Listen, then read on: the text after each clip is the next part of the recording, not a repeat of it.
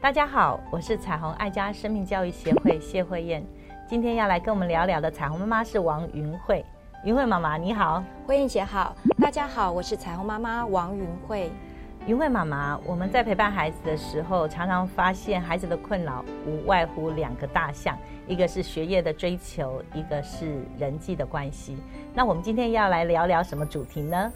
是的。我在学校从事生命教育课程的时候，我发现孩子呢，有的时候呢会自己觉得大家都不喜欢我，哎，有些同学在我的面前私下呢窃窃私语，就觉得好像都是在谈论我、嘲笑我，会是这样吗？我觉得这种感觉好像孩子成长过程中都多少会有哈。我觉得很讨厌，就是女生常常会有搞小圈圈，然后就会觉得我要跟你好，可是你不能跟别人好，或者是说你今天跟谁好，我就不想跟你好。如果是班上的气氛一直是这样的话，难免孩子会觉得，当别人在小团体里面的时候，一定是把我排斥在外面。鼓励所有。对这样子状况有困扰的孩子，你能不能生出一种勇气跟能力，就是主动上前去？我希望我们的敏锐不会带着自卑。当然，你的敏锐可能有几分的事实，别人看见你过来就不敢说了或不敢笑了。你有几分的敏感，感觉到他们好像在议论你。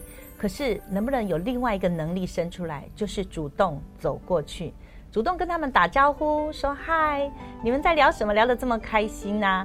有什么事情可以是让我加入的呢？如果你发现同学突然木讷了，那你至少可以邀请他们说，是不是觉得呃需要跟我聊聊呢？是不是需要我澄清一些事情？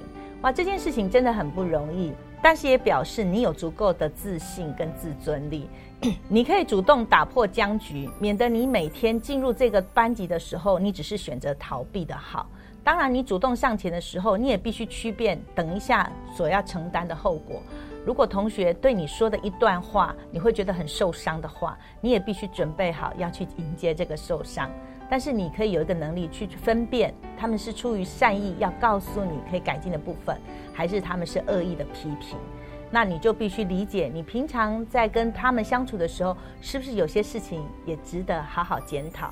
我不管如何，这个勇气一定会带给你生命更大的宽阔。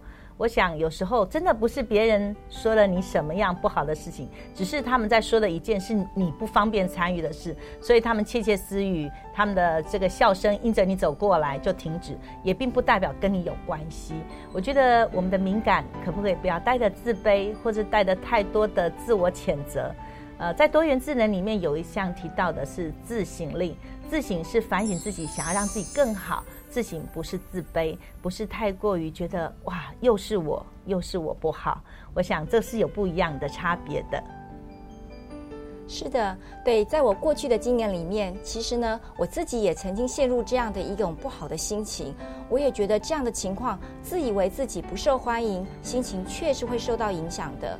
所以我想要请教慧燕姐，嗯，如果说孩子要鼓起勇气，然后呢？打破这样的僵局，向前去问他说：“哎，你们在聊些什么？”这样的勇气，其实有的时候，身为大人的我们都很难做得到。我们要怎么样鼓励孩子呢？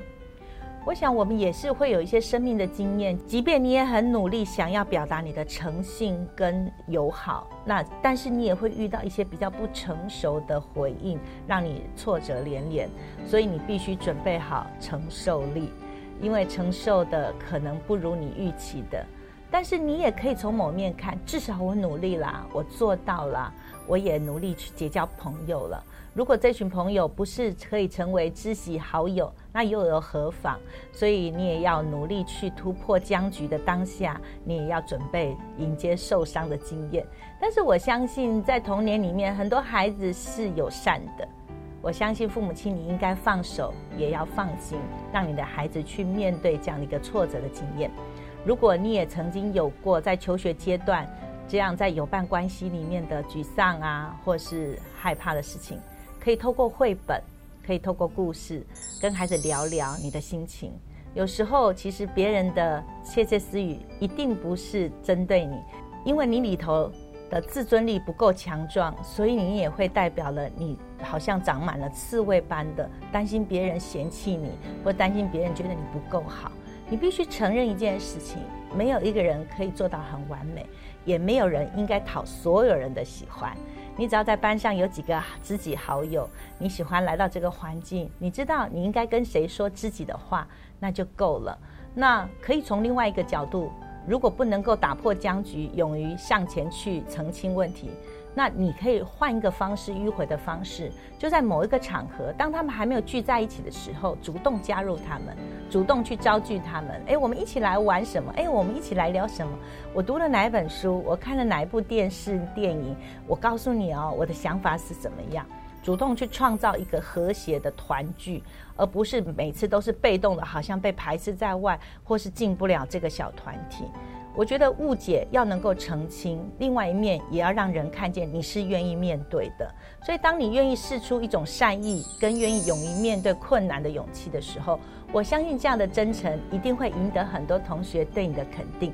那如果你迟迟都得不到他善意的回应，那你就选择放弃。因为还有很多很值得你交往的好朋友啊，但是永远不要离群所居，自认自己是一个孤独者。那我觉得太早放弃经历那个美好的友伴关系了，有点可惜。在我们小学的时候，有很多很可爱的友伴，是可以分享很多生命里面很精彩的话题。我记得我小时候最喜欢跟同学聊天，昨天晚上做的梦啊，或者是家里发生的一些大大小小的事。我觉得上学让我们充满了兴趣，是因为有好朋友。所以，如果遇到挫折的小朋友，我觉得父母亲陪他去理解一下，我相信能够很快迎刃而解的。对，谢谢慧燕姐的分享，这也让我想起了我小的时候，刚开始我也以为同学都在批评我、谈论我，让我非常的心情受到影响。